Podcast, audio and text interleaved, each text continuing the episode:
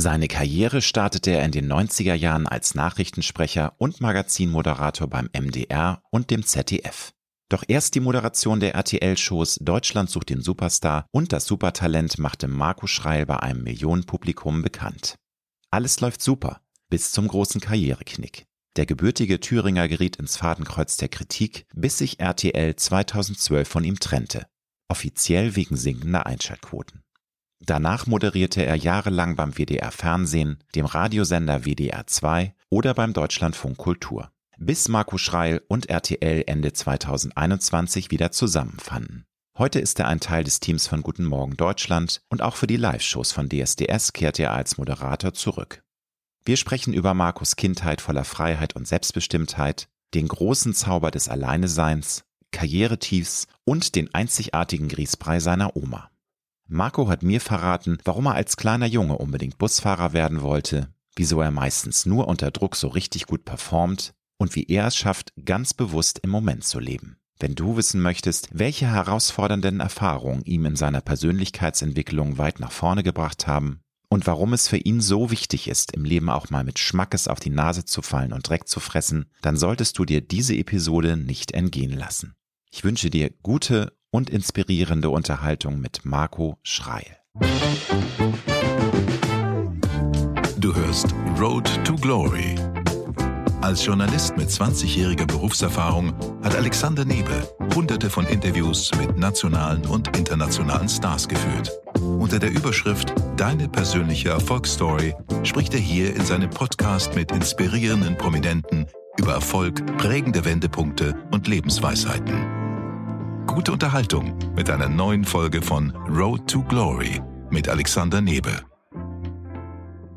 Lieber Markus Schrei, herzlich willkommen in meinem Podcast. Ja, schön, dass ich da sein darf. Das ist ja dann doch was ganz Besonderes, mal auf der anderen Seite zu sitzen. Ich wollte gerade sagen, du bist ja auch ein wirklich sehr toller Interviewer. Du hast ja auch im Rahmen vom WDR eine Interviewreihe, die auch im Radio ausgestrahlt wird, wechseln mit anderen äh, Kolleginnen und Kollegen. Aber genau, also wir sind da eine richtig, richtig gute Mannschaft bei WDR 5 im Tischgespräch. Ja, ja. Das ist eine Ein-Stunden-Sendung, die mittwochs läuft zwischen 20 und 21 Uhr. Ich bin beim Deutschlandfunk Kultur man mag es nicht glauben, dass der, dass ich der glaub, Mann aus der Unterhaltung auch bei Deutschlandfunk Kultur ist.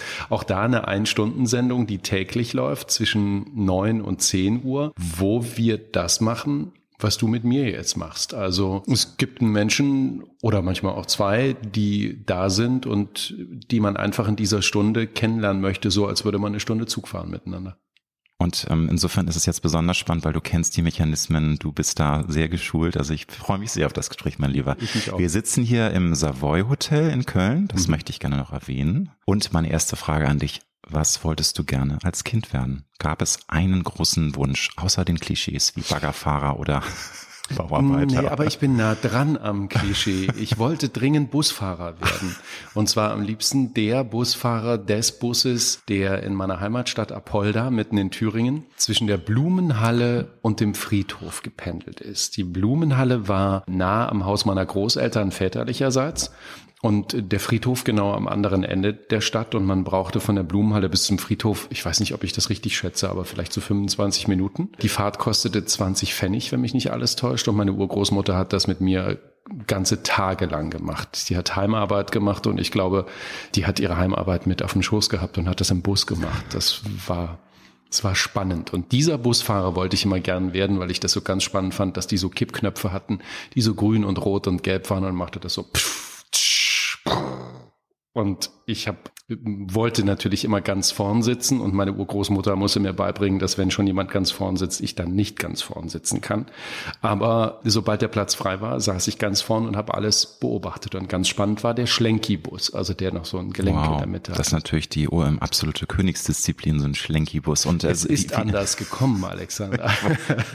wie lange hielt denn diese Begeisterung? Weil Kinder sind ja auch immer nicht so konsequent. Ne? Warst du dann so mit sechs da schon durch, durch diese Ja, ich glaube, ich glaube? Wirklich, äh, mit Beginn der Schulzeit war es durch. Und dann hat man ja, glaube ich, so eine Zeit, wo man gar nicht drüber nachdenkt und auch gar nee, nicht gefragt wird, genau. was man werden möchte. Und dann kommt irgendwann wieder diese ganz spezielle Phase, wo du weißt, die Schulzeit geht zu Ende. Und mm. das war bei mir die Wendezeit, um dahin zu springen. Das war 89, da war ich in der neunten Klasse und wusste gar nicht, was aus meinem Leben werden wird und habe mich dann, ich wollte eigentlich Koch-Kellner werden mhm. zu DDR-Zeiten, weil ich das toll fand, mit Leuten zu arbeiten und ich weiß auch nicht, was mich dahin getrieben hat. Ich wollte irgendwie in dieses Business und dann habe ich mich zum Glück dagegen entschieden und habe Abitur als Notlösung gemacht und während des Abiturs hat sich dann sortiert. Das Leben ist voller Windungen und Irrungen und Umwegen. Also ich kann das nur unterschreiben, dass man manchmal eine ganz andere Ausrichtung hat und irgendwie einen Wunsch hat. Zum Beispiel, ich wollte immer Grafikdesigner werden. Das war mein Herzenstraum. Und dann ist er wahr geworden, dass ich das Studium angefangen habe. Und dann habe ich gemerkt, das ist nichts für mich. Was hast du studiert? Ich habe Kommunikationsdesign studiert. Also ich wollte in die Grafik und irgendwie hat mich das ganze Thema damals dann überhaupt nicht überzeugt. Du hast irgendwas mit Kommunikation studiert? Kommun irgendwas mit Kommunikation und Medien? Nee, nee, es war tatsächlich Kommunikation Kommunikationsdesign an der Fachhochschule für Gestaltung und das war ganz schwer da ranzukommen. Und tr trotzdem, obwohl ich den Zugang hatte, dann, äh, aber ich sagte ja, es ist manchmal, das Leben ist nicht planbar. Also das mhm. kommt immer anders, als man ja. denkt oder manchmal anders. Wenn du an deine Kindheit und Jugend zurückdenkst, was für Gefühle hast du? Sind das warme, hast du ein verschmitztes Lächeln? Sind auch einige Dinge, ähm, die einen tierisch genervt haben? Jeder hat ja so auch manchmal ambivalente Gedanken, wenn er an die Kindheit zurückdenkt. Also würde ich sagen, es wäre alles nur ganz toll gewesen. Dann würde ich ja lügen. Ne? Aber ich kann sagen, ich hatte eine ganz tolle Kindheit. Also ja, ich habe auch geweint und ja, ich bin auf die Knie gefallen und ja, ähm, du wurdest mich, geärgert. Ich, genau, ich wurde geärgert. Ich habe mich mal geprügelt und habe auch häufig verloren dabei. Aber ich hatte eine sehr, sehr schöne Kindheit, die sehr familiär war. Also ich mhm. hatte beide Großelternseiten und ich hatte ähm, eine Riesenfamilie, weil ähm, väterlicherseits da eine Familienzusammenführung war, weil mein eigentlicher leiblicher Großvater, also der erste Mann meiner Großmutter, ähm, früh verstarb und sie dann nochmal geheiratet hat. Somit waren wir eine wirklich große Familie und Feste waren immer, äh, das, das war so ein, eigentlich war das immer so eine halbe Kirmes.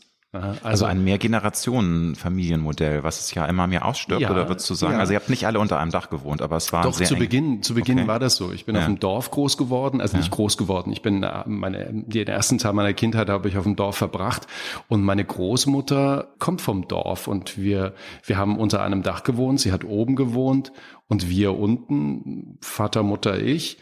Und es gab Hunde, es gab Hühner, es gab Schweine, es gab Pferde, es gab einen Riesenhof und es gab dieses Stückchen Freiheit, an das ich mich heute erinnere, dass ich, also unsere Hunde hatten keine Halsbänder, sondern die hatten meine kleine Hand im Nacken und die habe ich dann irgendwie mit zum Konsum genommen und dann bin ich da reingegangen und habe irgendwie zwei Brötchen und eine Milch gekauft und dann hatte ich immer noch eine Hand frei und dann habe ich die wieder am Nacken gepackt und bin zurückgelaufen.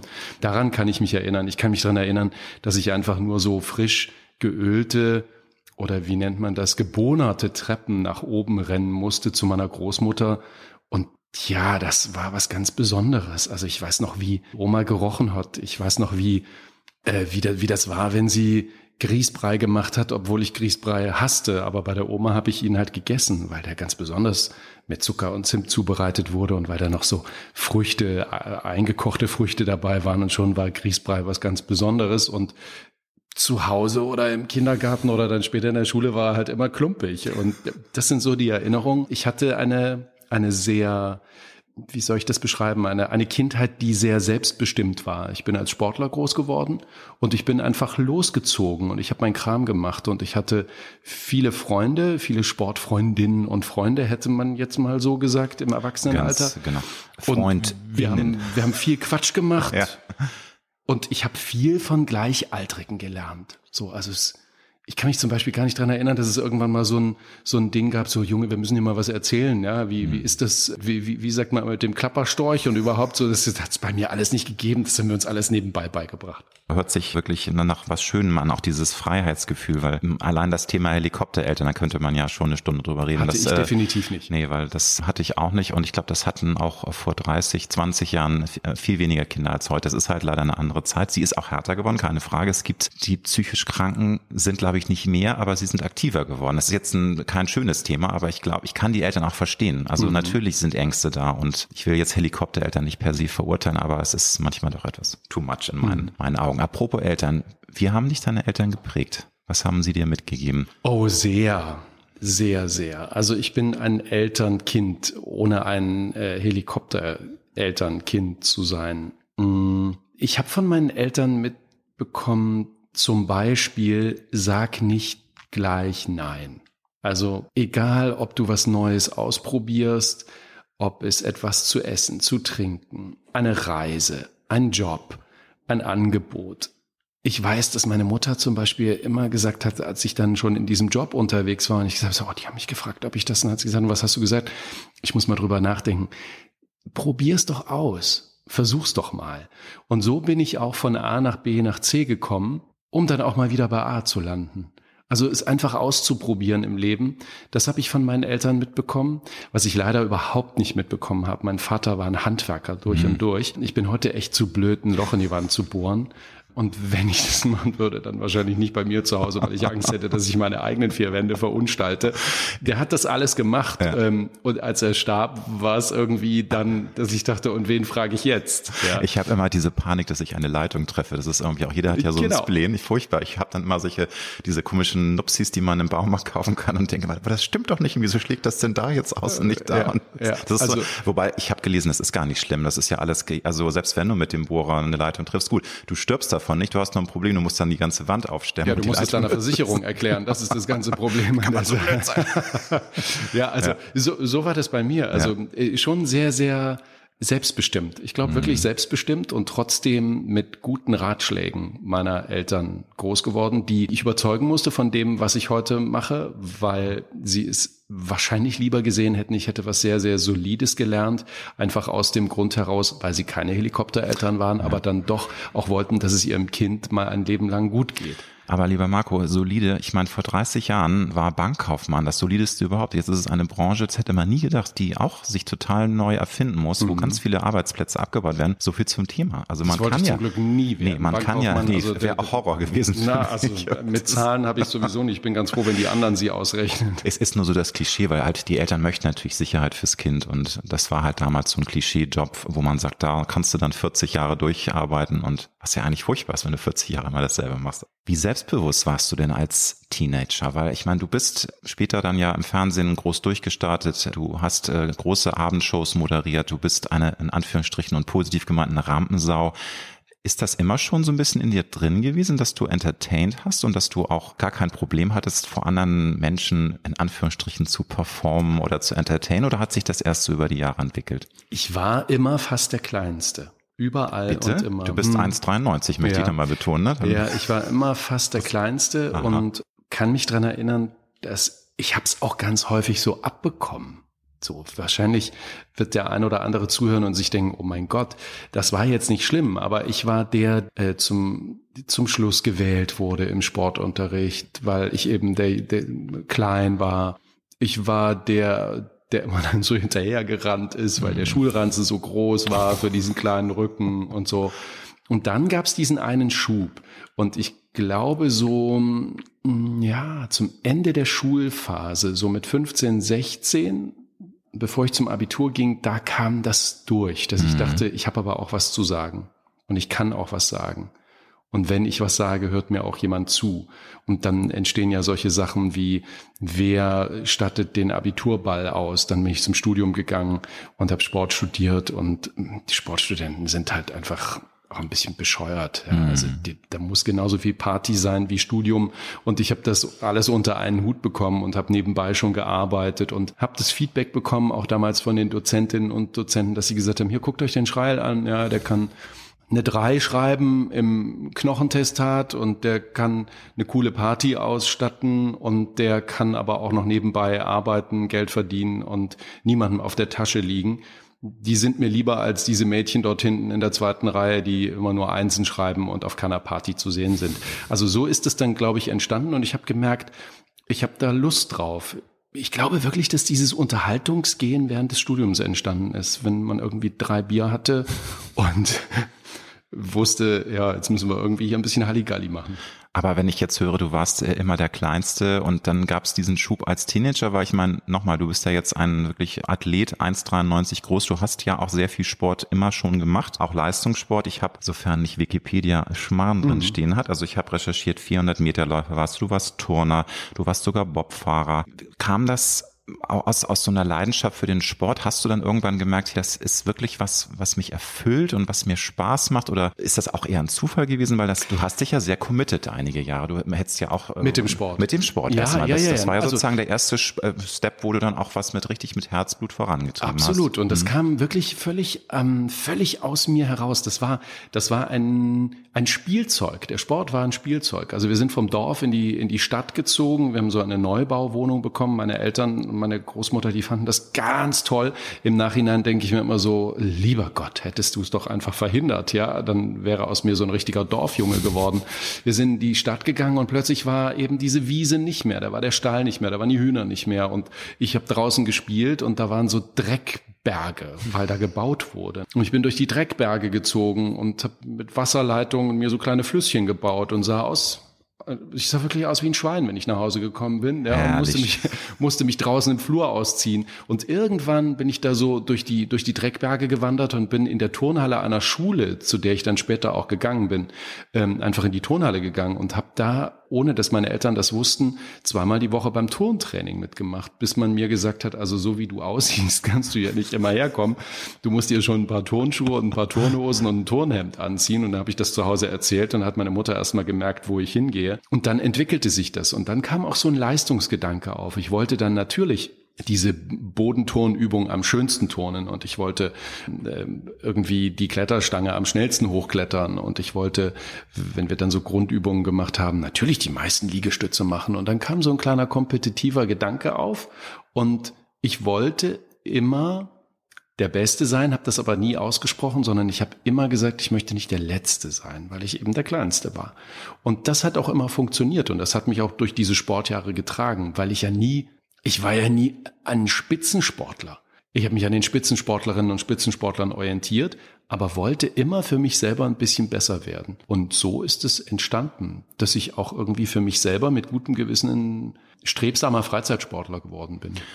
Und würdest du sagen, dass das für deine Disziplin auch ein guter Startschuss war, weil Disziplin ist ja ein Wort, das von vielen Menschen nicht so gerne gehört wird. Also ich finde, das ist eigentlich was Schönes, so, sofern man es nicht übertreibt. Aber ich glaube, dass wenn man sich dem Sport widmet und selbst wenn du jetzt kein super ähm, Leistungssportler bist, du committest dich ja, du investierst ja viel Zeit, du achtest auf dich, auf deinen Körper. Hat dir das auch viel genützt für die späteren Jahre? Weil ich glaube, so Disziplin ist ja Absolut. schon auch wichtig, wenn, wenn man Stress hat. Und, ja, mh. also das hat mir sehr, sehr viel geholfen. Und wenn du, wenn du dich mal umguckst in unserer Branche. Es sind so viele, ich sage immer, bist du Sportmoderator, hast du eine, eine, einen Sporthintergrund. Entweder kannst du alle nehmen, also entweder hast du Fußball oder Hockey oder Handball, Alexander Bommes, mm. so. Was haben sie nicht irgendwie alle gemacht? Und wenn du das mit in diesen Job überträgst, dann kommst du über die, über die Sportpräsentation als Sportjournalist Irgendwann denkst du, ach, das mit der Unterhaltung, das funktioniert auch.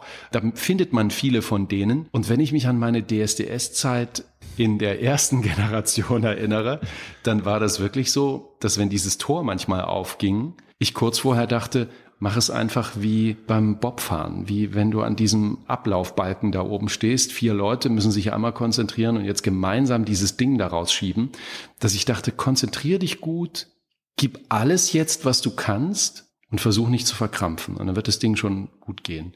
So macht man das ja im Sprint. Wenn man sich diese Sprinterinnen und Sprinter anguckt, die sind maximal gespannt, aber auch maximal locker zur selben Zeit. Um das immer wieder im Kopf zu haben und zu wissen, versuch so schnell wie möglich hinter diese Ziellinien zu kommen, war für mich immer so das Maßgebende für die mhm. Show. Und dies, das Unterbewusstsein auch positiv zu konditionieren. Ja. Man kann sich ja, wenn du da hinter dieser Tür stehst und sagst, oh Gott, oh Gott, äh, ich bin so aufgeregt und ich falle gleich um, dann kannst du wirklich dann fies ist werden. gut, ja. Was aber nicht bedeutet, dass Nein. ich nie aufgeregt bin oder nie aufgeregt gehört war. Ne? Dazu, ne? Es war dazu. immer nur schön zu wissen, nach drei, vier, fünf guten Sätzen ist es auch weg. Hm. Dann mag ich es so, wie es ist. Und wenn du mit Leuten reden würdest, die sehr eng mit mir zusammenarbeiten und gearbeitet haben, werden die wahrscheinlich sagen, der ist manchmal vom Leistungsdruck zerbissen so sehr, sehr, der will immer das meiste. Ich kann nicht, also da, wo ich groß geworden bin in Thüringen, sagt man, ich kann nicht mit halbem Arsch. Das geht nur komplett. Und das ist auch wieder so eine Verbindung zum Bobfahren. Also Bob mhm. fährst du mit dem Hintern. Ne? Du fährst es äh, ja, mit dem klar. ganzen Körper. Ja. Ähm, ich fahre heute total gern Fahrrad und Vespa. Manchmal sitze ich da drauf und denke, ja, du bist gerade wieder um dieses Ding dort vorne, um diesen Gullideckel, bist du einfach gut mit dem Arsch drum rumgefahren. Das hat gerade noch so geklappt. Sehr schön. Nun hast du ja Sport leidenschaftlich betrieben. Du hast aber auch gerade gesagt, es war, war das denn auch mal in deinem Hinterkopf? Du möchtest das wirklich dann professionell machen? Oder ist das ein ähm, Traum gewesen, von dem du dich dann verabschiedet hast? Weil du hast dann ja die Karriere eingeschlagen, in die Medienbranche zu gehen. Du bist dann ja 1979, hast du äh, als TV-Moderator angefangen und der Rest ist dann ja deine spannende Laufbahn, auf die ich auch noch zu sprechen komme. Aber was würdest du sagen? Gab es erst diese Ambition, ja, ich möchte den Sport auch als Profession ausüben oder war das eher so ein schönes Nebenbei, hm. um fit zu bleiben? Und, das ist total, äh, total schön. Wir achten ja aufeinander. 1979 war ich noch ganz klein. Du meintest 97 wahrscheinlich. Ist genau, aber nicht schlimm. Habe hab ich 79 gesagt, um Gottes Willen. Herrlicher aber ich Zahl, weiß auch gar nicht mehr, ob es 7, 97, ich weiß mein Lieber. Nicht, ich meine natürlich 90, du, es ist Wikipedia und Wikipedia lügt, das wissen wir. Ich, äh, ich glaube, ich glaube sogar, dass es gar nicht 97 war, als es, als es äh, so richtig losging, wobei ich kann das auch, mir geht's selber manchmal so. Du, du bist so, ja Jahrgang 74, also du warst ein junger Mann, es muss irgendwann, sagen wir mal so, in, in der zweiten also ich, 90er Hälfte ging es genau, dann langsam Genau, ich weiß, dass los, ich mit 19 ne? Jahren als Praktikant ähm, zum Radio kam. Ah ja, okay, schon Und so dass ich vorher in, in Köln war hier und mhm. bei RTL da so ein Praktikum gemacht habe. Ja, ich wollte es. Ich wollte es und ich wollte sowohl, weil du das ja gefragt hast, ich wollte als Sportler eine Karriere machen und das als Bobsportler. Das hat auch super begonnen. Und dann habe ich das aber genauso aktiv wieder beendet, weil ich dachte, das wird's nicht. Du wirst, also denk ganz hoch, du wirst Olympiasieger im Bob fahren und nichts wird's dir bringen außer dass du Olympiasieger bist. Das ist das Gemeine. Als Tennisstar oder Fußballstar kann man viel Geld verdienen. Ja. Und es gibt ja so undankbare Und das klingt, das klingt ganz, ganz böse denen mhm. gegenüber, die ja, das machen. Das soll es überhaupt nicht sein. Nein, also ich weiß, Olympiasieger im Bobsport zu werden, ist ein ganz, ganz, ganz, ja. ganz tolles Ding. Und wir haben, also gerade André Lange, mit dem ich damals angefangen habe, der ist bis vor kurzem, bis Francesco Friedrich ihm diesen, diesen äh, Titel abgenommen hat, der, einer, der, der erfolgreichste Bobpilot aller Zeiten gewesen. Und mein Vater ist mit Wolfgang Hoppe, dem damals erfolgreichsten Bob-Piloten aller Zeiten groß geworden. Und ich wollte sowas werden. Hab aber ziemlich früh gedacht, wenn du das nicht hinkriegst, bist du immer einfach nur Bobfahrer. Und es wird ganz schwer werden, damit eine Zukunft aufzubauen. So muss ich es, glaube ich, erklären. Und dann habe ich mir diesen anderen Weg genommen. Ich bin quasi von einem Gleis aufs andere gesprungen und habe gedacht, mal gucken, wie schnell die Züge da fahren. Und die fuhren ganz cool und ganz gut. Und dann habe ich das wirklich gewollt. Und dann wurde ich, dann kam dieser sportliche Gedanke, dann war ich sehr jung mm. und wollte sehr viel. Ich wollte lernen, wie Nachrichten gehen und sie dann auch vorlesen. Ne? Ich kann mich dran erinnern, mein erstes Sprechercasting war ich so 22, 23. Da wurde ich per Stimme genommen und dann habe ich mich persönlich vorgestellt und da sagte die Sprecherchefin damals, ich weiß nicht, ob es Frau Friederitzi überhaupt noch gibt, äh, die sagte, oh mein Gott, Sie sind ja noch fast ein Kind. Und dann habe ich gesagt, so ja, aber Sie haben sich ja mal ein Band angehört und dann hat es gesagt, ja, dann müssen wir das jetzt auch machen. Also ich war dann auch wieder immer der Jüngste ne, und wollte nach ganz vorn und habe mir das alles so Stück für Stück erarbeitet. Und immer wenn ich eins hatte, das ist das Komische. Das ist auch heute noch so. Immer wenn ich was habe, fühle ich mich auf der Stufe sicher und gucke schon wieder nach der nächsten Stufe. Ich kann ganz, ganz schwer einfach nur genießen, genießen was ich den habe. Moment. Ja, aber du, Menschen sind verschieden und ich finde das völlig in Ordnung, solange du dich gut damit fühlst. Das ist ja die Hauptsache. Es gibt ja auch Dinge, die in einem angelegt sind, die einen aber nerven, wo man sich dann fragt, wie aber kann ich das abstellen? Aber sind nicht diese Menschen ganz toll. Also ich beneide die ja. Diese Menschen, die nicht wissen, was sie verdienen im Monat und die auch nicht wissen, wie sie den Urlaub bezahlen, in den sie in acht Wochen fahren wollen. Frag das mal und, die guten Freunde, die immer angepumpt werden in die Familie. Na Junge, brauchst du wieder Und die Geld. das aber dann trotzdem machen und ja, die eine tolle Zeit haben und die aus dem Urlaub wiederkommen ja. und dir dann sagen, ja, aber ich wusste vorher schon, dass ich diesen Job nicht weitermachen kann, weil den gibt's dann nicht mehr. So, so da würde ich, ich könnte kein Auge zumachen. Nee, ich brauche so eine gewisse Sicherheit ja. und für die habe ich irgendwie bis heute immer gearbeitet. Ein Meilenstein in deiner Karriere war natürlich dann der Start bei DSDS. Das war die dritte Staffel, die du erst mit der Toske Rogas heißt die, ne? oder hm, Ragas? Tos Toske, Toske Ragas, Toske Ragas ja. moderiert hast. Zunächst an der Seite von ihr und ab der fünften Staffel hast du es dann alleine übernommen. Und wie kam das eigentlich damals? Äh, war es wirklich ein auch Kampf? Du hast ja gesagt, du bist ehrgeizig. Wenn du dir was vornimmst, dann willst du das auch durchziehen, willst du auch das erreichen. Oder war es einfach eine glückliche Fügung und es passte wie, um es mal ganz salopp zu sagen, wie Arsch auf einmal. Eigentlich alle sagten, Mensch, der Marco ist so ein schmucker Typ und so überzeugend mhm. und so toll, den nehmen wir. Oder musstest du ein langes Castingverfahren durchlaufen, um diesen Job zu bekommen? Wie war das? Es war für die anderen Arsch auf Eimer und für mich war es, habt ihr eigentlich eine Meise.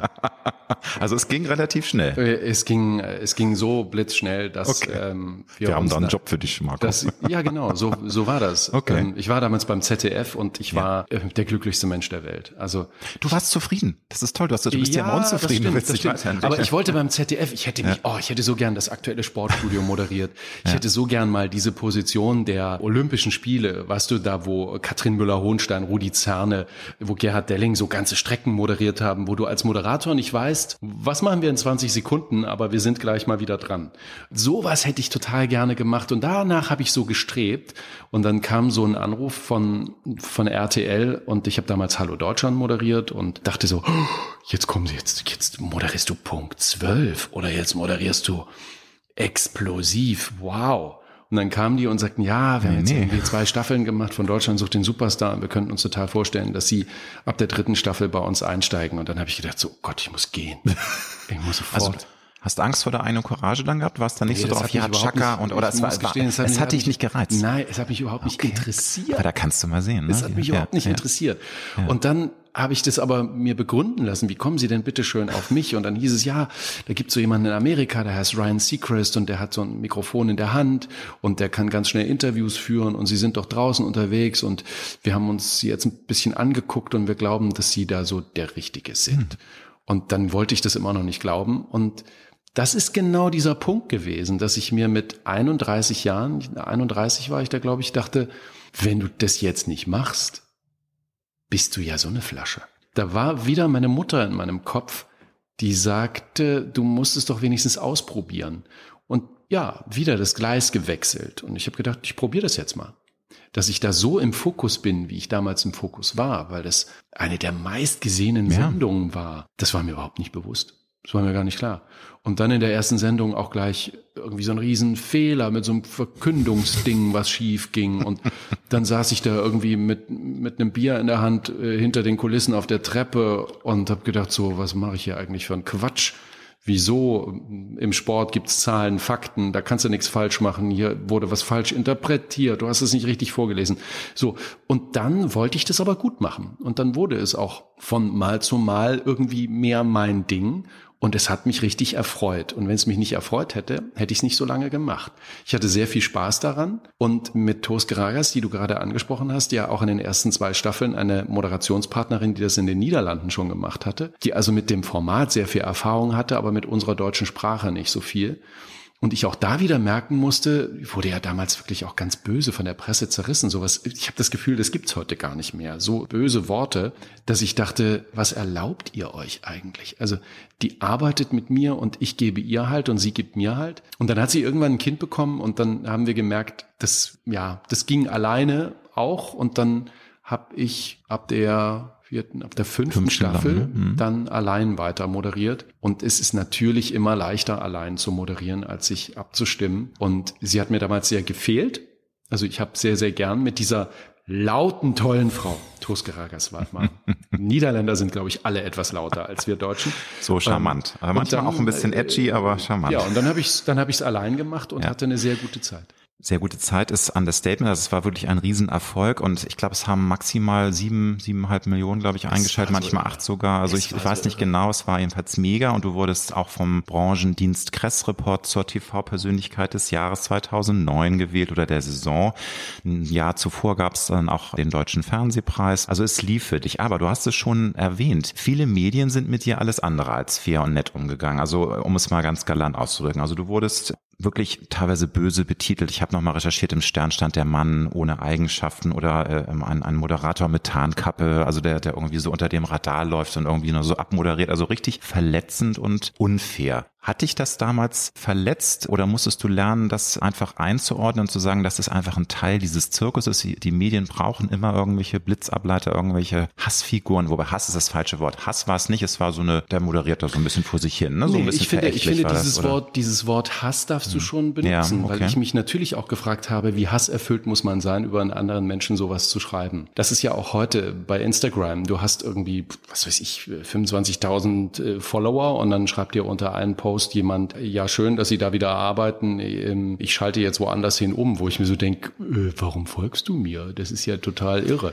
Und damals zu wissen, dass Journalistinnen und Journalisten nur was Schlechtes schreiben wollen, hat mich schon sehr geärgert, weil diese Sendung ja so erfolgreich war und weil sie ja auch zu vielen Menschen viel Freude gebracht hat. Und das habe ich manchmal nicht verstanden, warum das passierte.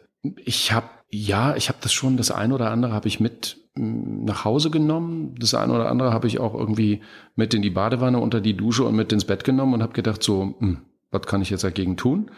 Und da bin ich aber gern mal wieder aufgestanden oder aus der Badewanne geklettert oder aus der Dusche gekommen und habe gedacht, nee, gar nichts kannst du ändern, du machst einfach deinen Job. Und äh, dann ist es auch, ich versuche gerade nebenbei den Vergleich zu finden zu meiner Kindheit. Ich habe dir erzählt, dass ich Busfahrer werden wollte. Wenn du das dann vergleichst, wie oft sich ein Busfahrer über Driss nebenbei ärgern muss und sich anpumpen lassen was muss, weil der Bus du? gerade zu spät kommt. Das äh, muss heute auch in Großstädten teilweise die Hölle sein, dann, was du da erlebst. Äh, dann, also. dann ist das eigentlich für mich vergleichbar. Der fährt gerne Bus, aber mhm. muss diese ganzen Side-Effects einfach mitnehmen. Und ja. so war das bei mir auch. Dass es dann irgendwann aufgehört hat, war schön. Also ich muss echt sagen, ich fand das gut, als man dann irgendwann mal nicht mehr geschrieben hat, dass ich ein moderierender Vollidiot bin nur, da schließt sich so ein bisschen der Kreis, weil ich finde, du hast ja auch eine Reise durchlaufen bei der Moderation. Du bist immer, ähm, immer freier geworden. Du hast auch, finde ich, wirklich witzig moderiert. Du hast tolle Ideen gehabt. Und das ist dir dann ja, muss man ja sagen, zum Verhängnis geworden. Dann gab es mhm. leider diesen Shitstorm. Die Bild hat das auch, muss man sagen, mit als Kampagne gemacht 2012. Die haben, äh, Marco Schrei macht immer so an, äh, anzügliche Witzchen und ist irgendwie, keine Ahnung, äh, benimmt sich unmöglich. Also ich hatte es damals nicht verstanden, weil ich habe es empfunden als, dass du einfach da freier wurdest und einfach viel spontaner. Und das war ja dann auch der Grund, dass dann DSDS aufhörte. Oder du kannst auch gerne nochmal aufräumen. Es, es hieß ja, ja, das wäre der Grund gewesen. Und dann kam irgendwie das Argument, ja, die Quoten würden weniger werden. Wobei, wenn sie heute noch die Quoten hätten wie die damals, dann würden sie, wobei das liegt ja generell am, am Fernsehen. Alles wird immer mehr verlagert zum Streaming. Anderes Thema. Aber wie war das denn 2012, das, wenn du da zurückblickst? Was war denn der Auslöser jetzt wirklich? Also das war, das war in Teilen ganz schlimm, wenn du in den Zug steigst. Und ich bin ja damals schon regelmäßig zum Hessischen Rundfunk nach Frankfurt gependelt, weil ich da die Frühsendung moderiert habe und dann irgendwann die Nachmittagssendung. Parallel, also ab genau. zu deiner Moderation. Ja, das hat damals ja keiner gewusst, nee, ne, dass der ja, Kerl auch ja. unter der Woche eine Arbeit hat und am Freitag irgendwie äh, nach fünf Frühschichten äh, nach Köln kommt, um eine Probe zu machen ins Bett zu gehen und am Samstag so eine Sendung abzurocken. Und am Sonntag bin ich dann manchmal noch, weil ich schon so eine Talksendung für den HR auch gemacht habe, dann wieder morgens um 6.30 Uhr nach Frankfurt gebrettert, um, wow. um 10 Uhr dort im Studio zu sitzen. Das hat ja keiner gewusst und es ist auch überhaupt keine Entschuldigung, wenn man am Samstagabend was nicht so macht, wie es andere erwarten. Aber die Situation zu beschreiben, du steigst in den Zug und die Türen gehen zu und du siehst, wenn du in dieser schönen Klasse fährst, da gibt's ja die Zeitungen, die da so ausgelegt ja, sind, ja, ja. und du siehst über dem Bruch Schreil muss weg. Und dann denkst, dachte ich so, oh mein Gott, das ist ja, da geht's erstens um mich und zweitens, was erlaubt ihr euch eigentlich? Also, warum schreibt ihr das? Wer gibt euch das Recht, sowas zu schreiben? Und das hat aber was ausgelöst bei mir. Also ich habe mich ja in all den Jahren immer auch im Boulevardjournalismus bewegt und habe immer gesagt, es gibt ein offenbar, es gibt ein vermutlich, es gibt eine Unschuldsbehauptung und es gibt eine Meinung, die ich transportieren kann. Also ich kann sagen, ich finde, Schreien muss weg. Völlig legitim. Und dann können wir uns unterhalten. Aber dass Medien eine Macht haben und gerade bestimmte Boulevardmedien so eine Macht haben und erst recht hatten vor einem Jahrzehnt oder vor zwei Jahrzehnten, eine ganze Meinung zu bilden, das hat mich immer schon total erschreckt. Und darüber sollten wir eigentlich jeden Tag nachdenken lese ich da etwas, was fundiert ist. Gerade in dieser Zeit, diese letzten zwei Jahre, in denen, die letzten zwei Jahre, in denen wir uns bewegt haben, wo ich auch ganz häufig dachte, ja, sagt mal, seid ihr eigentlich blöd? Kriegt ihr gar nichts auf die Kette? Informier dich, lies, was hinter der Schlagzeile stecken könnte und spring nicht gleich auf jeden Zug auf, sondern guck mal, was dahinter steckt. Das habe ich mir damals ganz fett hinter die Ohren und an die Stirn geschrieben, zu sagen, das darfst du nie machen. Du darfst niemals irgendjemand anders so diffamieren und so beleidigen und verletzen, wie du es gerade selbst empfindest. Mhm. Und das ist so ein gebranntes Kind.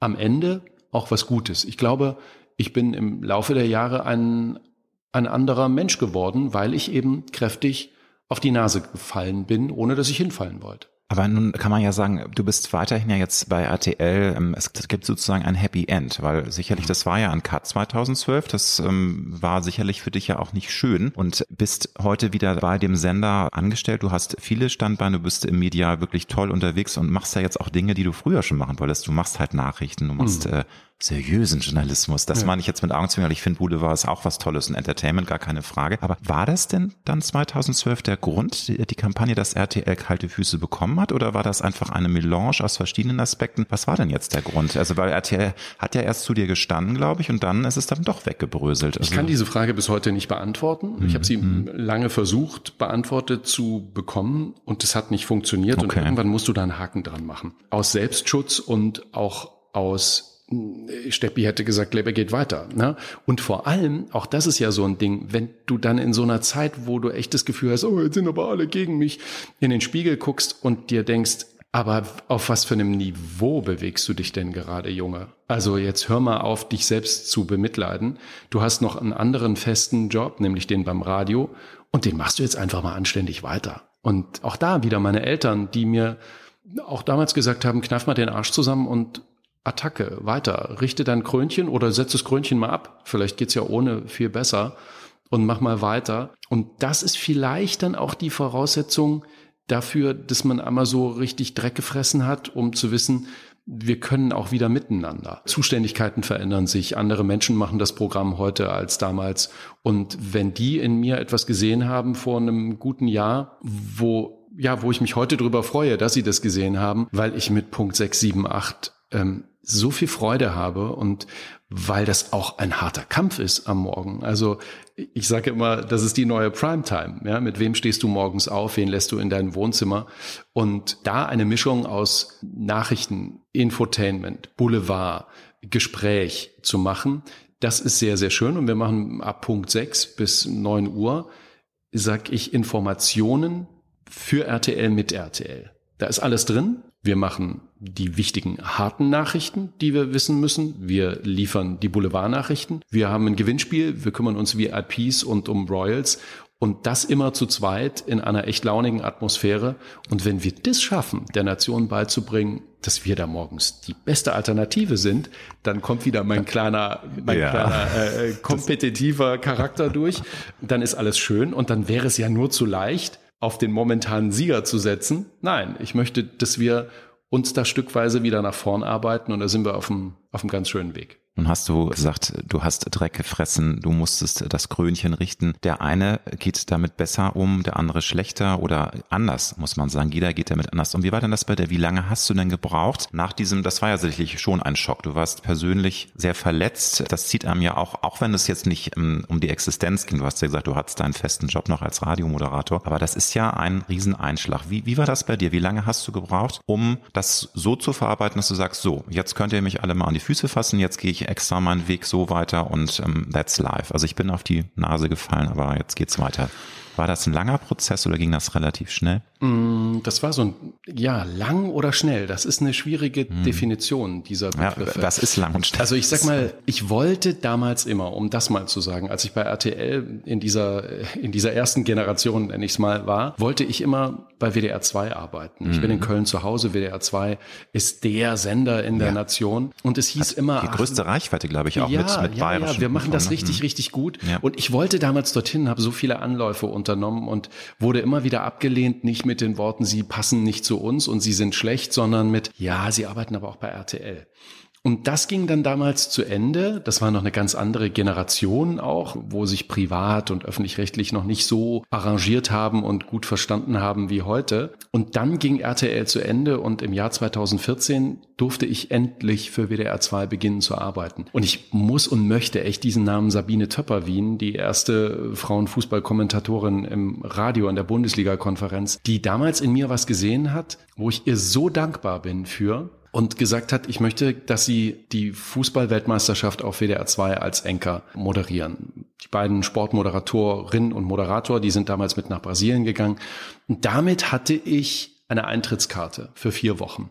Und das war meine, das war das große Ziel. Ich habe gedacht, du wirst aus dieser Eintrittskarte für vier Wochen musst du eine Dauerkarte machen. Das musst du irgendwie schaffen. Und das habe ich mit sehr viel Fleiß, glaube ich. Da habe ich wirklich, um es als Sportler zu sagen, trainiert wie ein Blöder. Ich wollte die Trainerin überzeugen und habe das geschafft und bin Stück für Stück weitergekommen und gehöre heute zum Moderationsteam von WDR 2 und habe eine eigene Sonntagsshow jeden Sonntagvormittag und krieg so ein schönes Feedback von den Hörerinnen und Hörern, die mich auch am Sonntag in ihre Küche, ins Auto, in die Wohnzimmer die schreiben manchmal, dass sie sich irgendwie die Sonos-Box auf den, äh, auf den Gartentisch gestellt haben.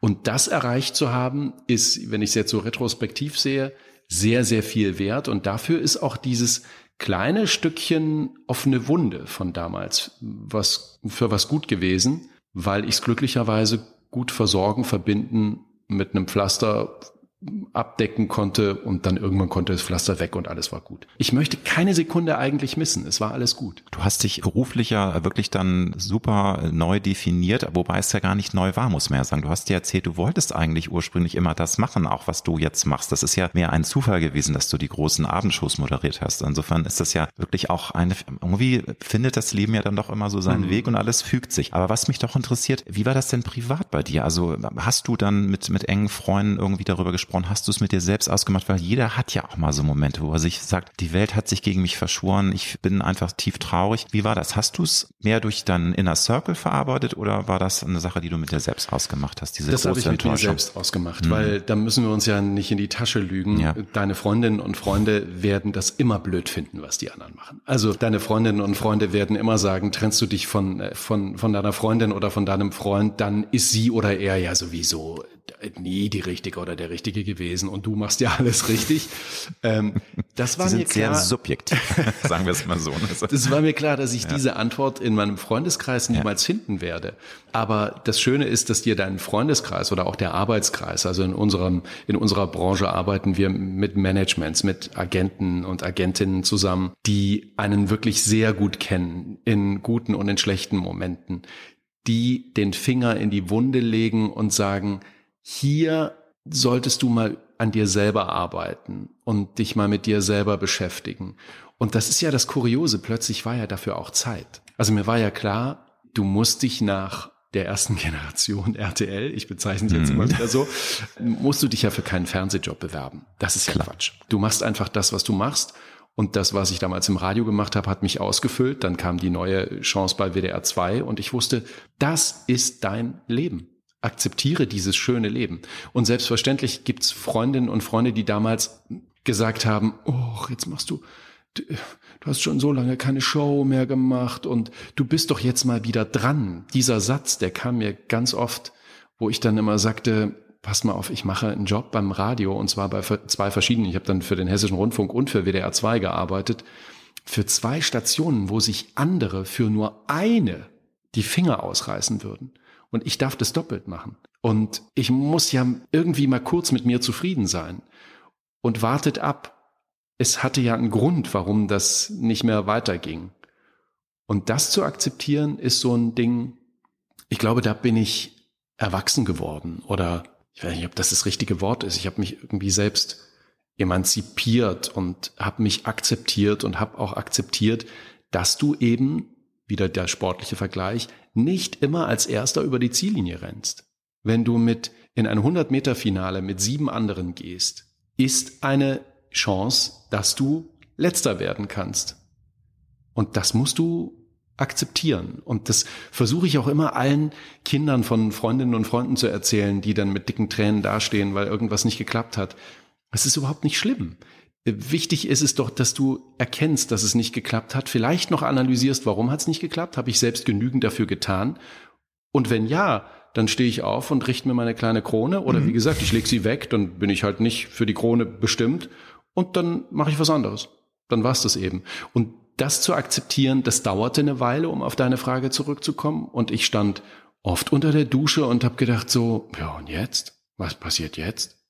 Ja, jetzt duschst du noch einmal kalt und dann trocknest du dich ab und dann gehst du zur Arbeit. Das passiert jetzt. Also hör auf, dich selber zu bemitleiden. Und ich glaube, das hat was mit mir gemacht. Ja, und das hat sich ja auch irgendwie alles gefügt. Du hast gesagt, natürlich WDR, die Radiomoderation. Du hast dann aber auch für den WDR ja auch Fernsehen gemacht. Mhm. Und im Grunde ging es dann ja auch wieder in Richtung vor der Kamera stehen. Also es war ja jetzt auch nicht eine, du hast es ja gesagt, es ist ja jetzt auch nichts Schlimmes bei einem der größten, äh, erfolgreichsten deutschen Radiosender zu moderieren. Ja, aber es ist doch interessant, dass das dann so in vielen Köpfen so drin ist. Oh, das ist ja jetzt irgendwie wieder so ein Upgrade, ein Downgrade von der Karriere. Mhm. Ne? Aber das ist halt in vielen Leuten so drin. Und, und ja, das, äh, also ich, das kann ich selber ja manchmal nicht glauben. Und ich sage auch immer, äh, zu meinen Chefs, nehmt mir Fernsehen weg, da komme ich klar, klaut ihr mir das Radio, gehe ich kaputt. Ja, das muss man auch immer wieder relativieren. Ich mache schon sehr, sehr, sehr, sehr gern Fernsehen und ich liebe die Unterhaltungsshow. Und ich habe das auch jetzt bei Deutschland sucht den Superstar gemerkt, bei diesen vier Live-Shows, ja. dass das so ein Geschenk ist, wenn man sowas machen darf. Und wenn es dann auch noch klappt und man Freude dabei hat und andere glücklich machen kann damit, dann ist das das größte Geschenk, was ich kriegen kann. Ja. Aber würdest du mir diese kleine heimliche Atmosphäre an so einem Mikrofon in einem wirklich manchmal schmutzigen, verstaubten Hörfunkstudio wegnehmen, dann wäre ich sehr, sehr traurig. Nun hat jeder in seinem Berufsleben once aber auch Momente, wo man sagt, es geht gerade alles gar nicht oder ich möchte im Erdboden versinken, man, man hat einen peinlichen Moment. Ich sage immer bei mir, mein bisher tollster Moment und ich schätze mal, es wird auch nicht zu toppen sein. Ich durfte vor sieben Jahren in New York am Broadway Madonna mal für eine halbe Stunde interviewen, die ich persönlich immer sehr geschätzt habe. Jetzt wird es ein bisschen schwierig, weil sie sich so ein bisschen, finde ich, ähm, selbst demontiert, aber ein anderes, anderes Thema. Das war so ein Moment, wo ich sagte, ich liebe mein Leben, ich liebe meinen Beruf, es ist so geil. Wie war das bei dir? Hast du in den Jahren auch vor der Kamera als Showmoderator einmal so einen Moment auch gehabt, wo du Gänsehaut hattest oder wo du sagst, ja, es passt gerade alles und das ist so eine tolle Energie und ich, ich liebe einfach das, was ich tue. Da sind es manchmal eher kleine Momente, die, die man dann im Nachhinein erst. Ich glaube ja, ja, ich glaube, dass es in unserer Branche die kleinen Momente sind, die man gerne so ein bisschen feiert. Ist, wenn ich einen dieser größeren kleinen Momente nennen kann, dann ist es wirklich, das ist der 2. Oktober 2000 gewesen. Du weißt sogar das Datum. Wow. Ja, ich weiß es, weil der 3. Oktober eben ein Feiertag war. Mhm. Und ich eine Sendung hatte am 2. Oktober 2000. Hallo Deutschland, mein erstes Mal. Und ich das immer geguckt habe. Und ich Steffen Seibert und diese Sendung so toll fand. Und dann riefen die an und sagten, wir brauchen einen Moderator für diese Sendung, wir glauben, Sie sind der Richtige. Und dann bin ich da hingegangen und habe den Mitteldeutschen Rundfunk mit all diesen Optionen, äh, bimedial damals im Radio und im Fernsehen zu arbeiten, Sport, Unterhaltung, Boulevard zu moderieren. Ich hatte irgendwie jeden Tag was zu tun. Ich war versorgt, auch das muss man sagen. Ne? Ich war finanziell unabhängig und dann ging ich zum ZDF für, ja, heute kann ich das sagen, für schlechtere Konditionen. Das ist aber auch eine interessante Information, weil ich meine ganz ehrlich, das war ja 2005, wo es losging mit DSDS, schon noch auch Zeiten, wo es eigentlich äh, der Rubel ja noch mehr rollte. Es ist ja heute das ganze Medien Wesen verändert sich ja. Also genau, ich sage nur genau. Streaming, genau. alles wird, ja. ne, also die Budgets werden kleiner. Und, und das war, da, das war damals dieser Moment, weil du fragtest, ja, ähm, ja. So, so, so ein Magic Moment. also Hallo Deutschland zu sagen. Die Sendung begann mit Hallo Deutschland und endete mit Hallo Deutschland. Und dann bin ich nach Hause gefahren an diesem 2. Oktober und durfte damals in der, in, in der Wohnung eines Kollegen sein, der nicht da war. Und ich dachte so, pff, so viel Wein, wie ich gerade in mich reinkippen will, gibt's gar nicht. Das ist ja total cool, was du da machst. Und du machst es auch noch weiter. Und der Chef hat heute im Lift auch gesagt, ja, die Krawatte können Sie mal weglassen, das können Sie ein bisschen lockerer machen. Das machen Sie aber super. Das war ein, ein Moment und als ich das dann so sechs, sieben Wochen machte, passierte Kaprun, dieses Seilbahnunglück. Und ich weiß, dass ich damals bei meinen Eltern in Thüringen war und man rief mittags an und sagte, ähm, wo, wo bist du eigentlich? Und habe ich gesagt, ich bin in Thüringen, ja, wie lange brauchst du hier zu sein? Und habe ich gesagt, äh, wieso? Ja, da ist so eine Seilbahn, wir machen ein ZDF-Spezial um 18 Uhr. Und dann habe ich gesagt, ja, äh, verrückt, wie kann ich helfen? Ja, ähm, es geht ums Moderieren. Und dann sagte ich so, ja, dann, ähm, also Steffen Seibert und ähm, wie sieht dann alle halt, nee, ähm, du sollst das machen. Und dann bin ich also losgefahren und hatte von Thüringen nach Mainz, wie lange fährt man da so gut? Drei, drei Stunden, dreieinhalb Stunden. Ich hatte so lange Zeit, dass dieser Gedanke ankommt, dass ich jetzt eine Spezialsendung für das ZDF moderieren werde. Und ich hatte, glaube ich, so noch eine Dreiviertelstunde Zeit, mich reinzuarbeiten, um dann eine Stunde live zu senden. Das ist eine Ansage. Und das war so ein Moment, wo ich dachte, das will ich. Das ist toll. Das ist super. Ich war durchgeschwitzt bis auf die Unterhose. Aber du hast es geliebt. Aber ich habe es geliebt, genau. Und habe auch gemerkt, dass dieser Job, den wir machen, ein, eine Teamarbeit ist, eine Teamleistung ist und dass du nur so gut bist, wie der Assistent ist, der dir die Informationen rausgedruckt und rausgesucht hat. Und dass du nur so gut bist, wie die Reporter vor Ort dir Geschichten erzählen und dir Vorlagen Klar. liefern. Und also das waren so zwei ZDF-Momente. Und ja, also muss ich ganz klar sagen, meine erste Sendung auf WDR 2 würde ich auch nie vergessen. Es war ganz, ganz schlimm. es war, ich möchte sie, glaube ich, nicht nochmal hören. Sie, sie war ganz schlimm. Ich habe äh, so langsam geredet, wie man langsamer nicht reden kann, dass ich mich bloß nicht verspreche. Und diese Momente sollte man tatsächlich, hast du recht, manchmal rauskramen, um mal zu sehen, was man so Tolles macht. Ja, nun ist es natürlich auch menschlich, dass man sich lieber an die schönen Momente erinnert. Aber hast du vielleicht auch einen Moment, den du rauskramen kannst, wo du sagst, das möchte ich eigentlich am liebsten für immer vergessen, aber ich kann es nicht, weil es einfach so, so ätzend war? Diese peinlichen Momente, ich glaube, davon hatte ich ganz viele. Ähm, die, okay. die werden die Kolleginnen und Kollegen aus den äh, letzten 15 Jahren besser erzählen können als ich selbst. Es ist ja, dass bei uns so dieses Freud und Leid so ja, aufeinander kommt. Total. Und dass man, dass man immer nach draußen glänzen möchte und gut sein möchte und es aber ja so Momente gibt, wo es dir persönlich, ganz, ganz, ganz persönlich so schlecht geht, dass du dich in jedem anderen Job einfach krank melden würdest und dass es bei uns nicht geht. Und da gab es ein, zwei Momente, also ich sag mal, Verlust von wirklich wichtigen Menschen. Ich kann mich an eine Radiosendung erinnern, als ich, als es meiner Mutter ganz, ganz mhm. schlecht ging. Und ich dachte so, was mache ich jetzt? Also wie geht das jetzt? Ich kann mich dran erinnern, dass ich meinen besten Studienfreund verloren habe und ich nicht wusste, ob ich zwei Tage später diese Sendung so moderieren kann. Und ich weiß, dass es damals eine Kollegin gab, die sich hinter mich stellte an den Schreibtisch und ihre Hände auf meine Schultern genommen hat und gesagt hat, du schaffst das, weil ich bin ja dabei. Das kriegen wir schon zusammen hin, weil ich sie gebeten hatte, die Sendung zu übernehmen. Und sie mir damals sagte, wenn du das jetzt schaffst, wirst du es immer wieder schaffen. Und das ist richtig. Also versuchen über diesen über diesen Graben drüber zu hüpfen, ja, es zumindest zu versuchen. Und das meine ich. Das sind mhm. so diese Momente, da, da schließt sich der Kreis zu dieser schlimmen Schlagzeile, wo ich mir manchmal denke, habt ihr euch eigentlich kurz überlegt, wie ihr über jemanden schreibt und in was für einer Lebenssituation sich diese öffentliche Person vielleicht gerade auch befunden hat was da noch so drumherum ist. Sind die Kinder gerade ins Krankenhaus gekommen, weil sie einen, genau, einen Rodelunfall hatten? Oder ähm, liegt der Vater gerade im Sterben? Oder hat sie selbst erfahren, dass sie Brustkrebs hat. Jetzt mal so, ne? Ja, oder es gibt Menschen, die vielleicht auch äh, depressive Phasen haben. Also manchmal sind ja Menschen, die in der Öffentlichkeit stehen, sehr verletzlich, mhm. sind manisch-depressiv und das kann die um, im wahrsten Sinne des Wortes an den mhm. Abgrund mhm. bringen, sowas. Gar und deswegen, Frage. also äh, ich, ich finde immer, das sind so die Momente, an die ich mich dann immer erinnere wo es mir selbst schlecht ging und versuche es einzuordnen, wenn ich ein Interview führe im Radio und danach die Redaktion sagt, das war aber, du hast ja irgendwie, du hast es ja fünfmal versucht, da irgendwie ranzukommen, wo ich dachte so, ja, aber es ist jetzt auch keine Operation am offenen Herzen. Es war eine ganz schlimme Sendung, die wir gemacht haben, aber es ist niemand ums Leben gekommen und niemand wird diese blöde Sendung jemals nochmal hören. Wer weiß, was sie oder er hatte. Haben wir versucht, machen wir nicht nochmal, ist einfach ist so. so. Man macht Erfahrungen ja. etc. Hast du für dich inzwischen die Frage, die große Frage beantwortet, wo du im Leben hin möchtest oder was du dir wirklich wünschst? Weil wir alle haben ja ein Konzept. Wir möchten das Leben führen, das wir uns äh, wünschen. Viele können das auch schon mit 30 sagen, dass sie eigentlich da ziemlich gut dabei sind. Einige brauchen länger. Hast du diese Frage, die dir mal gestellt? Was möchte ich eigentlich und wo möchte ich noch hin?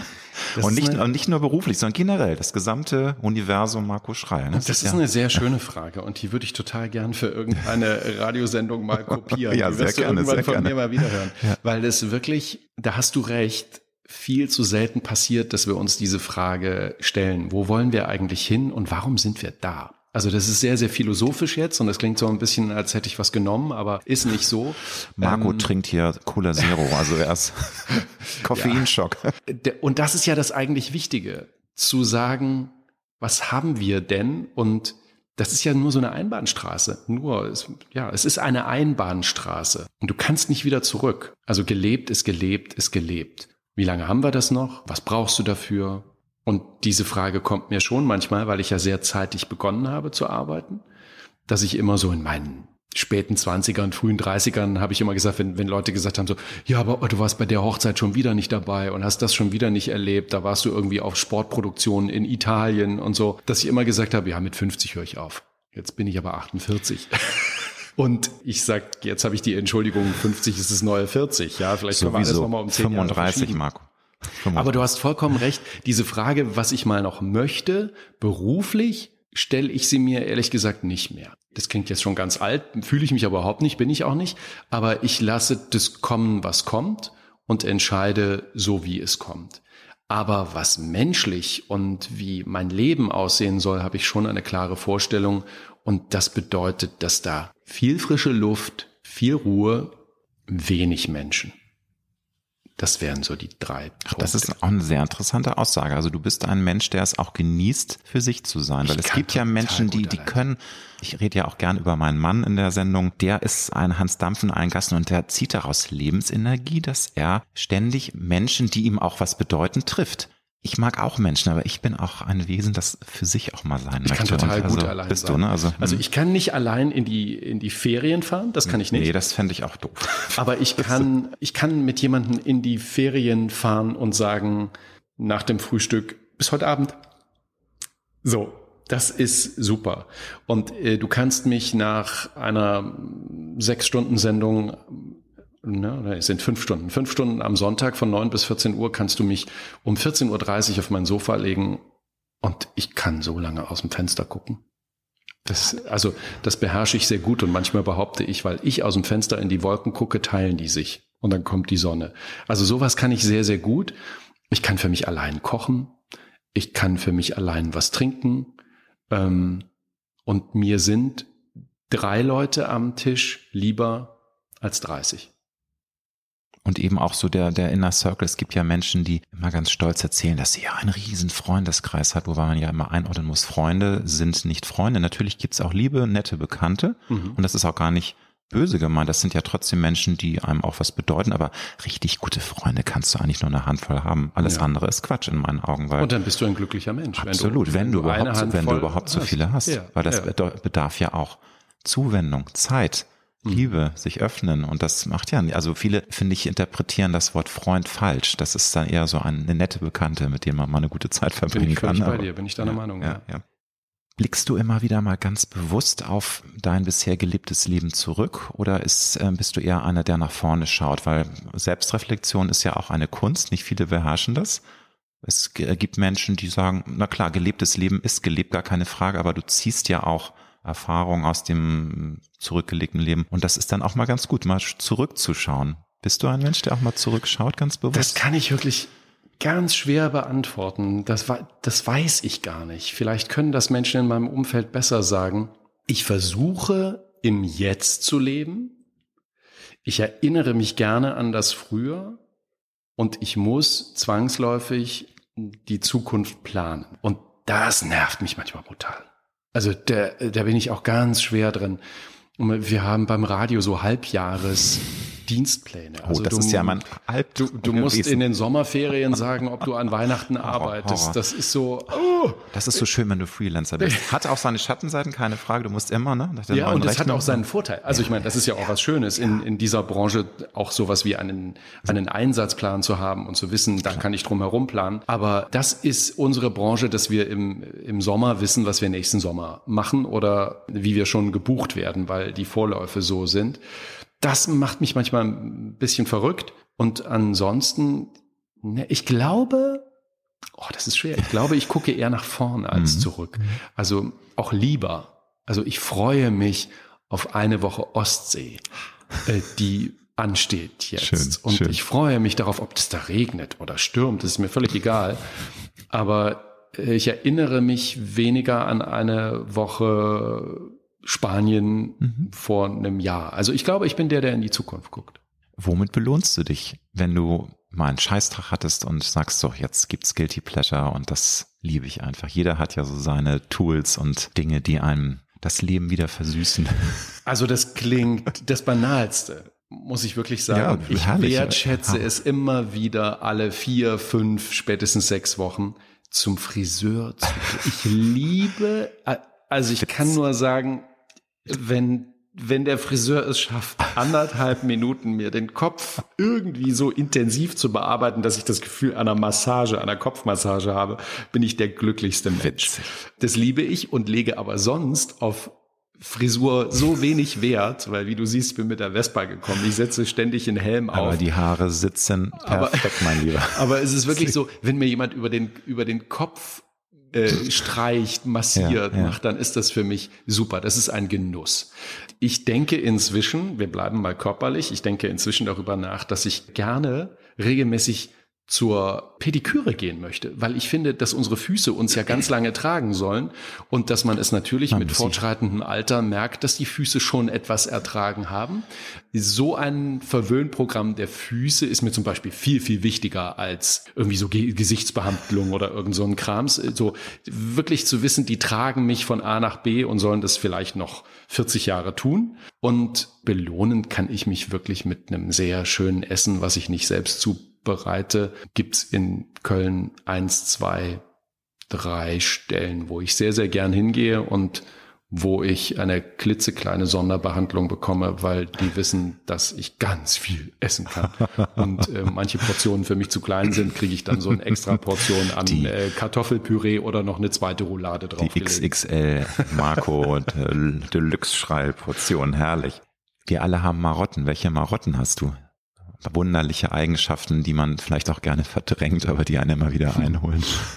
Mm, ich gehe gern nochmal zurück. Ich, kennst, kennst du das, wenn du, wenn du denkst, hm, die Balkontür habe ich. Ja, ich kenne ich. Ich habe die Tür nochmal aufgeschlossen, weil ich irgendwie die Vision hatte, dass eine Herdplatte an ist, was natürlich völlig Bullshit war. Nee, die Herdplatte ist nee, aber so, das ist immer so diese Vorstellung. Hast du, hast du die Balkontür eigentlich wieder zugeschoben oder ist die noch offen? Und dann geht man hin und schon beim Hingehen denkt man sich ja, natürlich habe ich sie zugemacht. Warum habe ich mir? Wie und, mit der Herdplatte, ne? Aber trotzdem, ich kenne. Also und ich kann dann wirst du, wirst du, äh, also ich komme eigentlich. Heute bin ich äh, drei Minuten, glaube ich, zu spät gewesen zu unserer Verabredung, aber ich komme sehr, sehr, sehr, sehr, sehr selten zu spät, aber ich komme immer auf den letzten Drücker. Das ist in Konferenzen so, als das noch war, dass man nicht zugeschaltet war. Das war in Konferenzen so, als man zugeschaltet war, dass immer schon alle da waren und ich so mit zwei Schweißperlen auf der Stirn gerade noch auf diesen Hörer drücken konnte, um mich äh, erstmal audiomäßig zuzuschalten und mir die Schuhe auszuziehen und zu wissen, jetzt muss ich noch schnell an meinen Schreibtisch, jetzt kriege ich schon hin. Also ich bin eine late person. Das, das würde ich total gerne da eigentlich fühl, ändern. Fühle ich mich aber sehr mit so dir verbunden. Auch gerade, also ich meine, du hast ja nun Festanstellung, also als Freelancer ist es auch natürlich eine Krux, kann man ja offen sagen. Ich glaube, das können viele nachvollziehen. Ich brauche diesen Abgabedruck. Also das, sonst geht's gar nicht. Also dann, ich mache es dann immer so kurz. Also eigentlich könnte man es ganz entspannt einteilen, aber nein, ich muss ja, ja warten. Du hast am, du hast am Montag Deadline eine kommt. Sendung, eine Einstundensendung bei Deutschlandfunk Kultur. Die Sendung geht von neun bis zehn. Es ist ja. eine Person. Das Dossier liegt schon äh, seit zehn Tagen rum und in der Nacht davor fange ich an, mich so richtig damit zu beschäftigen. Vorher habe ich mal drüber gelesen und verfluche mich dafür immer wieder und denk mir, nee, warum fluchst du? Du brauchst es eben so. Du brauchst diesen Druck und dann wird es richtig gut.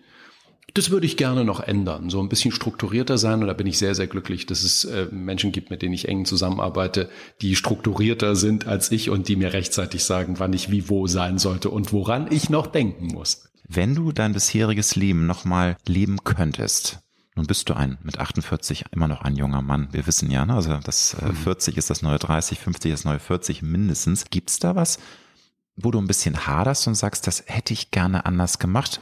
Kann ich wirklich schwer sagen. Ich bin über so viele Sachen so happy, dass ich sie genau so gemacht habe. Ich hadere wirklich mit, mit wenigen Dingen. Ich hatte das Glück, in meine eigene Immobilie zu investieren, als es noch möglich war. Komme heute nach Hause und denk mir, was für ein Glück ja, hast du, Junge. Ja. Du wohnst in dem, was dir gehört. Ich äh, hatte Glück, nicht 60 werden zu müssen, um mir mal so einen Sportwagen zu kaufen, den ich fahren darf wo, wo ich mir denke, ja, jetzt ist aber irgendwann auch, glaube ich, gut, weil erstens ist es nicht mehr nachhaltig und wobei man fährt das ja dann heute, man kauft sich nur keinen neuen mehr. Aber weißt du, viele können sich das erst leisten, wenn der Rücken schon weh tut. Und bei mir beginnt er weh zu tun, so. Und das sind so, irgendwie war alles gut bisher. Und, ist, und ist das nicht toll?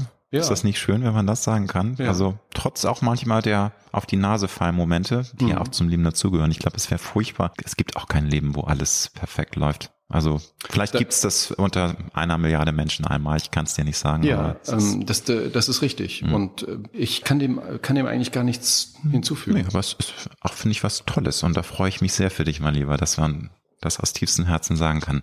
Angenommen, es wird heute bekannt gegeben, dass morgen Abend ein Komet einschlägt. Natürlich jetzt ein bisschen so Science-Fiction-Quatschfrage, aber wenn du wüsstest, du würdest morgen Abend nicht mehr auf dieser Welt sein, was würdest du an diesem letzten Tag in deinem Leben machen? Was wäre dir am wichtigsten? Dann würde ich zu dieser wichtigen Metzgerei rennen und würde sagen, geben Sie mir bitte alle verfügbaren Rouladen, die Sie haben. Und dann würde ich die versuchen, so schnell wie, schnell wie möglich hinzubekommen und würde versuchen, ganz viele Menschen, die ja. mir wichtig sind, ja. anzurufen und ja. zu sagen, Sie sind im, im Herd, kommt vorbei, bringt noch einen Wein mit, weil, no, obwohl, nee, davon habe ich auch noch genügend zu Hause rumliegen. Und würde, ich würde glaube ich, ich würde noch Freunde am anderen Ende der Welt anrufen und würde sagen, wenn es euch nicht trifft, dann liegt ein Brief für euch noch hier auf dem Tisch. Ja, wobei der wäre ja dann auch glaub, kaputt. Ja, also wenn wirklich ein Komet einschlägt, ne? Das ist, ist natürlich. Nein, also ich, glaube, ich, ich weiß, das ist eine so fiese zwei, drei Frage. Leute anrufen und würde versuchen, so viele wie möglich ja, Leute ja. noch heute Abend zu bekochen, dass ja. wir auch gut gestärkt sind, wenn dieses Ding uns trifft. wenn das Armageddon kommt. Nein, das ist natürlich auch eine gemeine Frage, aber das sind so, ne, man, man, man muss ja auch dann schlucken und überlegt sich, was ist eigentlich einem wichtig. Mhm. Aber und das sollten Menschen wir doch eigentlich, da waren wir ja vorhin schon mal dabei, Alexander. Wir sollten das ja jeden Tag so denken. Also das klingt ja immer so banal, lebe jeden Tag, als sei es dein letzter. Und das machen wir so häufig nicht. Also wir Nein. machen das natürlich viel, viel, viel, viel, viel, viel häufiger nicht, als dass wir es machen. Und deswegen liebe ich diese Menschen, die manchmal so Hans Kuck in die Luft den Zug verpassen, den sie nehmen müssen, weil doch da gerade so ein Regenbogen war. Ja. Ja, wie toll. Ja. Ah, ja, jetzt geht die Zugtür zu und jetzt fährt der Zug weg. Blöd. In einer Stunde fährt der nächste, dann komme ich halt jetzt zu spät. Das Leben zu leben, wie das Leben gerade ist, das ist ja eigentlich dieser philosophische Grundgedanke, den wir jeden Tag uns wieder vor Augen halten sollten. Was nicht bedeutet, dass ich jeden Tag ausschlafe, ohne mir den Wecker zu stellen, aber dass dieser eine schöne Moment kommt mhm. und dass ich mich erfreue, dass diese Balkonpflanzen oder Terrassenpflanzen gerade so schön vor sich hin blühen und ich mich auch mal kurz ärgere, wenn da so eine blöde Milbe zuschlägt, aber ich mich darüber nicht zerfleische, ja, sondern mir sage, ja, die Milbe holt sich's.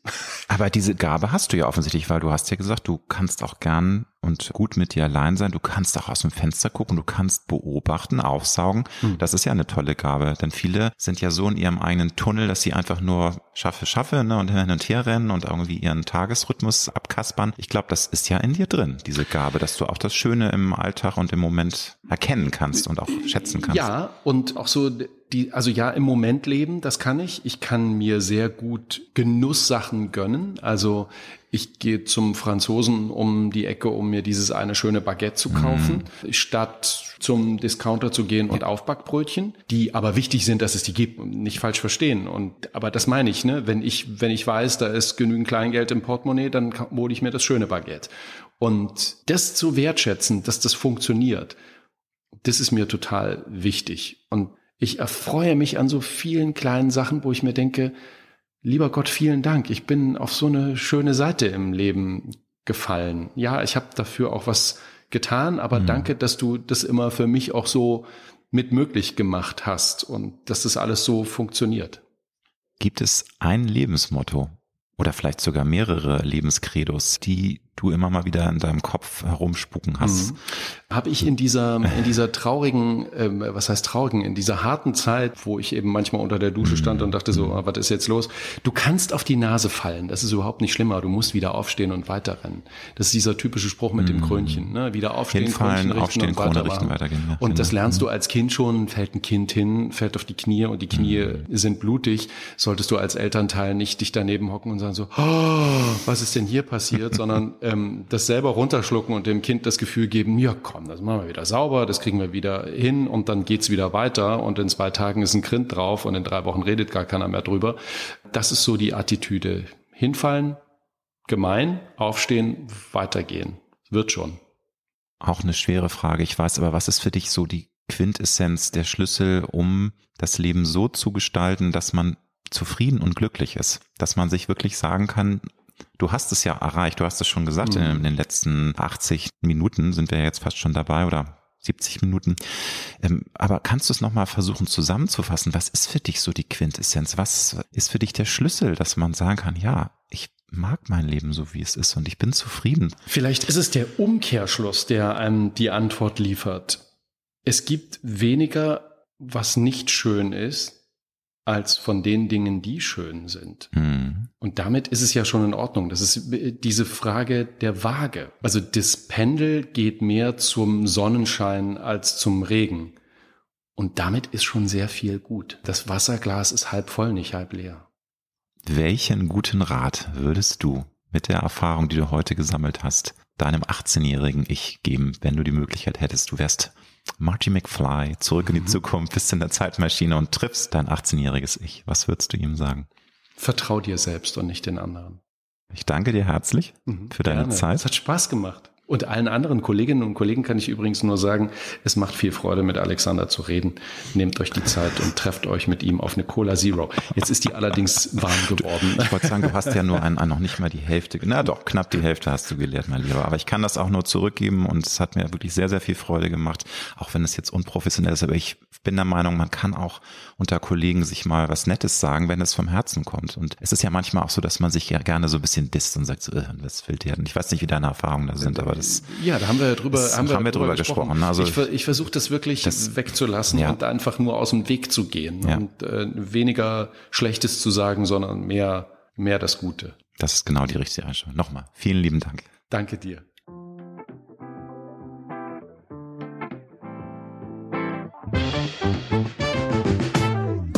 Das war Road to Glory.